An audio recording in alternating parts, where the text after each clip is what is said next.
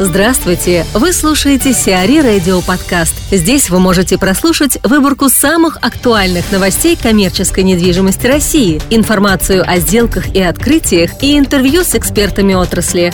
Чтобы прослушать полные выпуски программ, загрузите приложение Сиари Radio в Apple Store или на Google Play.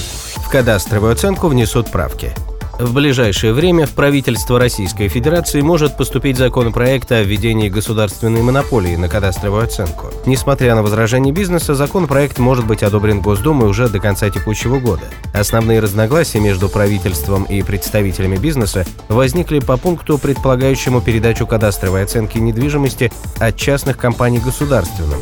По мнению бизнеса, передача кадастровой оценки на уровень регионов в подконтрольной региональным администрациям организации приведет к прямому конфликту интересов. Минэкономразвития, в свою очередь, заявила, что оценка кадастровой стоимости будет производиться по единой методике, что позволит избежать конфликта интересов. Помимо этого будет сохранен механизм оспаривания кадастровой стоимости.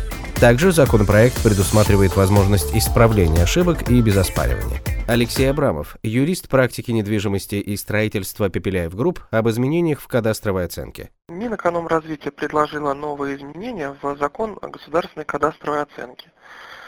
В этих изменениях обращает на себя внимание два момента. Первое – изменение самого порядка кадастровой оценки с монополизацией и изменение самого порядка оспаривания вновь. Проанализировав этот документ, нужно сказать, что мы хотим от кадастровой оценки, от самого, самой вот стоимости да, проведения этого порядка, предсказуемости и проверяемости. Предсказуемость это значит, что бизнес должен понимать, что, что будет при очередной кадастровой оценке э, вообще с их э, налогообложением. Будет ли она завышена, занижена.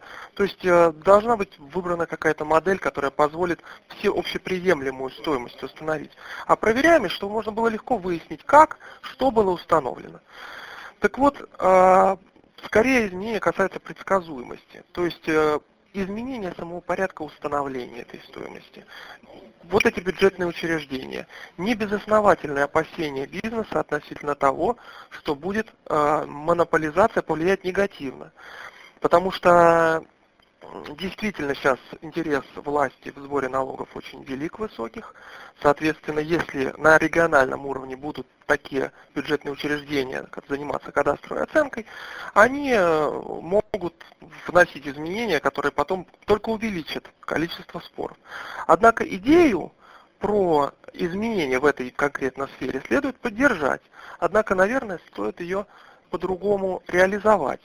Я думаю, что целесообразно было бы создание федерального центра, в котором, э, который выработал бы, вырабатывал бы единую а, политику по оценке кадастровой стоимости и проверял бы э, результаты работы именно региональных оценщиков в этой сфере. Этот же центр помог бы решить, наверное, очень важный для бизнеса вопрос, а именно учет результатов оспаривания при новой кадастровой оценке. Второй момент по поводу изменения порядка. Здесь э, в целом можно только негативный комментарий дать, потому что на данный момент э, э, с последними разъяснениями пленума, которые были в июле 2015 года, пленума Верховного суда, у бизнеса уже сложилась определенная практика, понимание того, как следует оспаривать кадастровую стоимость и какие шаги нужно предпринять. Изменение законодательства в этой сфере каждый год э, никоим образом э, хорошо на процедуру оспаривания не влияет. Поэтому, в общем-то, следует согласиться с э, критикой в адрес этого законопроекта. Следует сказать, что действительно, наверное, в рамках действующего законодательства все эти вопросы можно было бы разрешить без каких-то новых радикальных изменений. В Сочи открылась торговая галерея.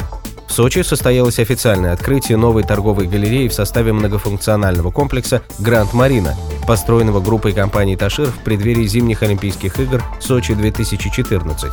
По сообщению пресс-службы компании, объем инвестиций в проект составил порядка 35 миллионов долларов. Новая трехуровневая торговая галерея Гранд Марина общей площадью 10 тысяч квадратных метров вместила 32 магазина категории «Средний» и «Средний плюс».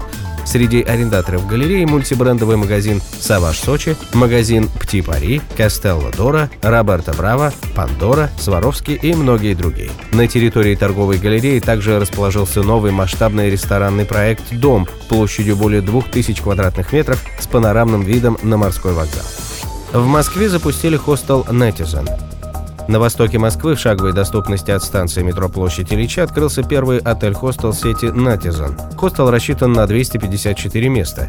Помимо стандартных номеров, здесь расположены одноместные и двухместные комнаты и номера гостиничного типа для семейного размещения. Инвестиции в открытие объекта составили 400 миллионов рублей. Прогнозируемый срок окупаемости проекта – 5 лет.